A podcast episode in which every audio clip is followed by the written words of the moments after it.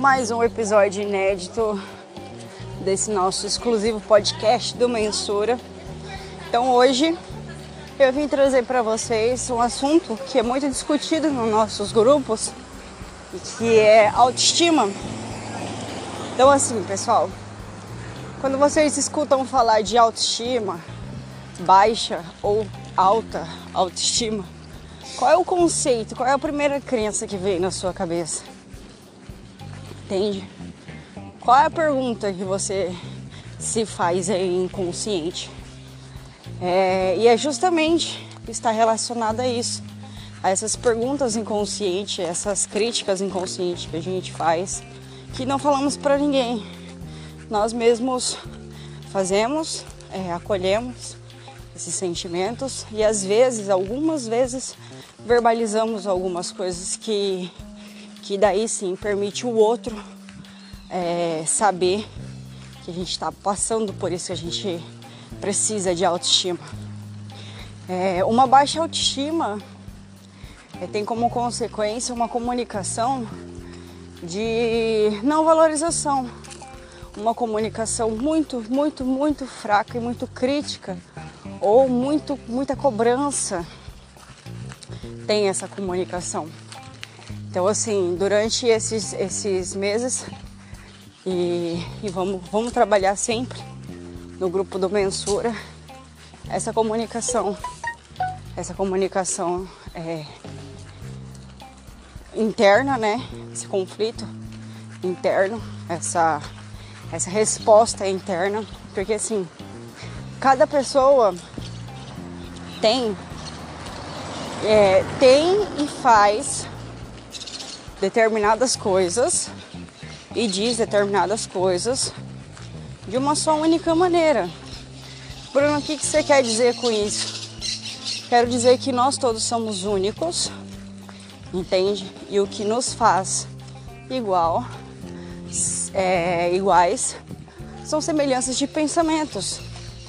É, a todo momento a gente busca ser aceita, a todo momento a gente busca por essa aceitação, busca por esse bando de um, um, bando, eu falo igual os lobos, busca um, uma colmeia de, de pessoas que têm pensamentos não igual ao meu, mas semelhantes. Porque cada pensamento, cada pessoa, cada situação Cada momento, cada escolha, cada situação ela é única. Então assim, eu tendo essa consciência do que do que eu penso é único e tudo que eu faço é único, é, fica muito mais fácil. Não digamos assim mais fácil, não gosto dessa palavra fácil. Fica mais compreensivo, é, você tem mais entendimento dessa comunicação que você faz para que você chegue é, nesse, nesse resultado, né? A gente constantemente a gente busca o quê? Resultado em todas as áreas da vida, tanto ela financeira, como emocional, como resultado é, social. A todo momento a gente busca já por esse resultado. Então, pessoal, a pergunta exata a se fazer não é como eu tenho resultado e não o que eu faço para ter resultado. A pergunta exata a se fazer é até quando? Até quando eu vou continuar tendo esse resultado? Até quando eu vou ter esse resultado? Que é isso que realmente importa. É, fomos habituados a ver vitória das outras pessoas, entende? Já fomos habituados a isso, a ver outras pessoas crescerem, outras pessoas progredirem, fomos habituados a, a se questionar, entende? Não fomos habituados a trabalhar no como, a trabalhar com emoção, sentimento, sensação, não importa qual sentimento é esse. E é esse o, senti os sentimentos que nos dá resultado, entende? Uma pessoa que extremamente trabalha com sua emoção, trabalha no lado emocional. Ela leva tudo pro lado, pro lado pessoal, entende? Ela fica constantemente magoadinha. É, é, só o que ela faz é perfeito, só o que ela quer é bondoso. E a maior dificuldade que essa pessoa tem é em reconhecer isso, reconhecer esse vitimismo, reconhecer essa, essa falta de proatividade. Então, assim, vocês entendem, pessoal, que isso tudo está relacionado a uma só coisa. Entende? Isso tudo está relacionado a um só desejo.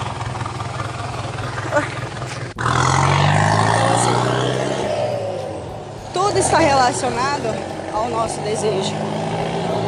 Tudo, tudo, tudo está relacionado à forma que eu penso, à forma que eu quero. E, e assim, pessoal, o que, que eu quero dizer com tudo isso? Eu quero dizer que se você muda um hábito, um, um apenas um hábito só, apenas uma comunicação, ou um hábito ou uma comunicação, você muda uma só coisa, já faz uma diferença muito enorme na sua vida. Entende? É, você começa a visualizar as coisas dessa forma. Então você começa realmente a entender o segredo. Para quem não conhece o segredo, ele é disponível no YouTube gratuitamente. Você pode assistir aí os documentário, né? Documentário do, do segredo. Que você vai entender exatamente quando eu falo que a, que a gente é capaz de visualizar, a gente é capaz de visualizar.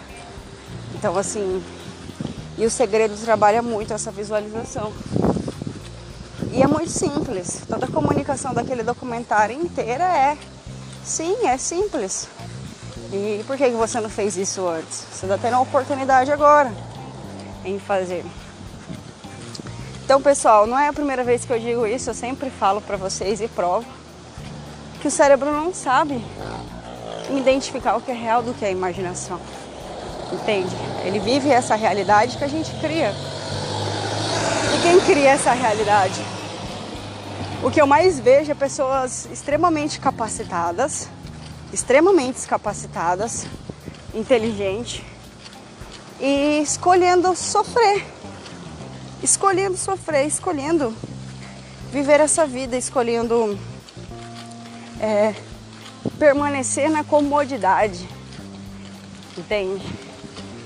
é, sem expectativa, sem visão conceitual, mas sentindo uma extrema, uma sentindo uma extrema necessidade em fazer mais. E tem, e tem consciência de, do fazer mais. Entende? É capaz de fazer mais. Só que devido a padrões, a crenças, a ciclos, a sentimentos, a situações, momentos não ressignificado, entende? A falta de não autorresponsabilidade afetiva, devido à falta desses sentimentos, ela não progride, ela não se permite crescer, ela não se permite ter autoestima porque ela já se habituou, já está acostumada a criar isso e vem criando isso com constância. Cria isso todos os dias, a todo momento, cria isso. É, a autoestima, ela tem que ser trabalhada diariamente, porque a todo momento a gente vê outras pessoas bem-sucedidas, entende? A todo momento a gente vê pessoas realizando, se realizando e realizando pessoas que muitas vezes as pessoas que a gente ama, aí esse sentimento fica muito mais forte, inveja, sabe? Então assim, assumir esses sentimentos e ter a certeza de que você só está se sentindo, só, só está se sentindo assim porque você está se permitindo é o que te faz ter resultado. Tá bom, pessoal? Bruna, o que, que eu faço para ter resultado? Reconheça os seus erros. Reconhecendo os seus erros, você vai ter com que trabalhar. Porque se tudo tá perfeito, se tudo tá tudo bom, você não precisa mudar nada. E sem mudança não há resultado. Não existe resultado sem mudança. Então assim, o que, que eu quero dizer com isso? Eu quero trazer para vocês, para consciência agora, desse discurso todo de autoestima. É que você só é feio se você se sentir feio. Se você se sentir feio, você é feio. Entende? Você só é incapaz se você se sentir incapaz. Você só é burro se você se sentir burro. Entende? Mas tem um lado positivo também. Você é inteligente se você se sentir inteligente. Viu? Você tem capacidade se você se sentir capaz. Então é tudo escolha. É tudo uma porra de uma escolha. Entende? E é fácil. Eu posso escolher por sofrer hoje e não sofrer amanhã. Entende? Ou eu posso escolher também sofrer hoje, mas sofrer amanhã e hoje não. Hoje eu não vou sofrer, mas amanhã eu vou sofrer. Então é escolha. O que, que vocês entendem sobre livre-arbítrio? Uma palavra tão autoestimada, está escrita em uns livros mais antigos do mundo sempre ouvi falar isso. Livre arbítrio. Livre arbítrio. O que, que vocês entendem sobre livre arbítrio? Se veio na sua consciência agora de que você tem que é, cuidar do livre arbítrio porque Deus castiga, é uma crença errada. Deus não castiga ninguém. Entende? Deus não pune ninguém. Ninguém. Nenhum pai pune um filho. A gente vive isso. A gente vive, a gente sente, a gente sente, a gente sabe que nenhum pai pune, pune o filho. Imagina uma, uma santidade igual o nosso Criador. O meu conceito sobre livre arbítrio é, está relacionado à comunicação que eu faço. Entende? Porque o livre arbítrio é o poder da escolha, o poder da decisão. Entende? A decisão que vai me fazer livre ou a decisão que vai me fazer preso ao que? A quem?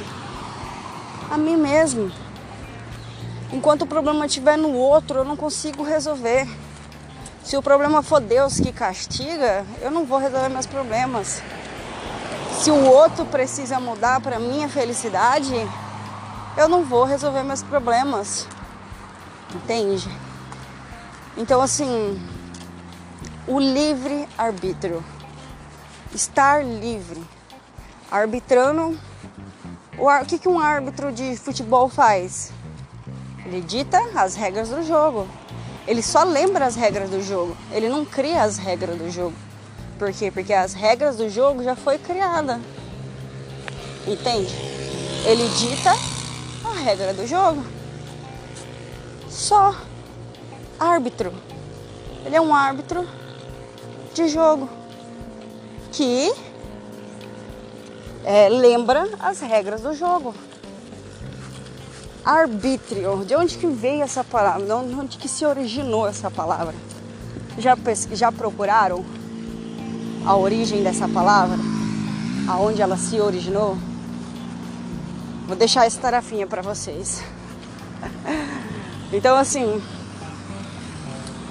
é, resumindo, poder da escolha, poder de decidir entende?